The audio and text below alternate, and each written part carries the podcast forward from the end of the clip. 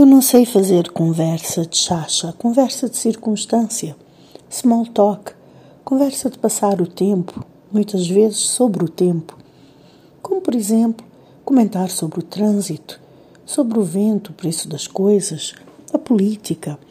Já vou casualmente falando de temas profundos, da vida, da morte, da espiritualidade, da crise existencial que nos apanha a todos numa ou noutra idade da solidão da maternidade, da condição do ser humano neste mundo que achamos lindo, mas destruímos para nós mesmos depois ficarmos deprimidos com a maldade alheia, das dores e prazeres de estar vivo, do amor, do sexo, das decepções, da nossa libertação das culpas e meias-culpas, do estado caótico da comunicação humana e dos conflitos domésticos, profissionais e internos, quanto mais ainda os externos e internacionais, das guerras entre o sonho e a vida, o que queríamos ser e o que vamos sendo, como dá, quando dá, aonde dá, se der até.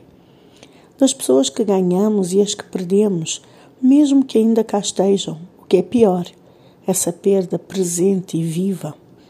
Com isso vou ganhando no meu divã de psicóloga itinerante vários pacientes pontuais ou circunstanciais em conversas de grandes trocas, completamente inesperadas e improváveis.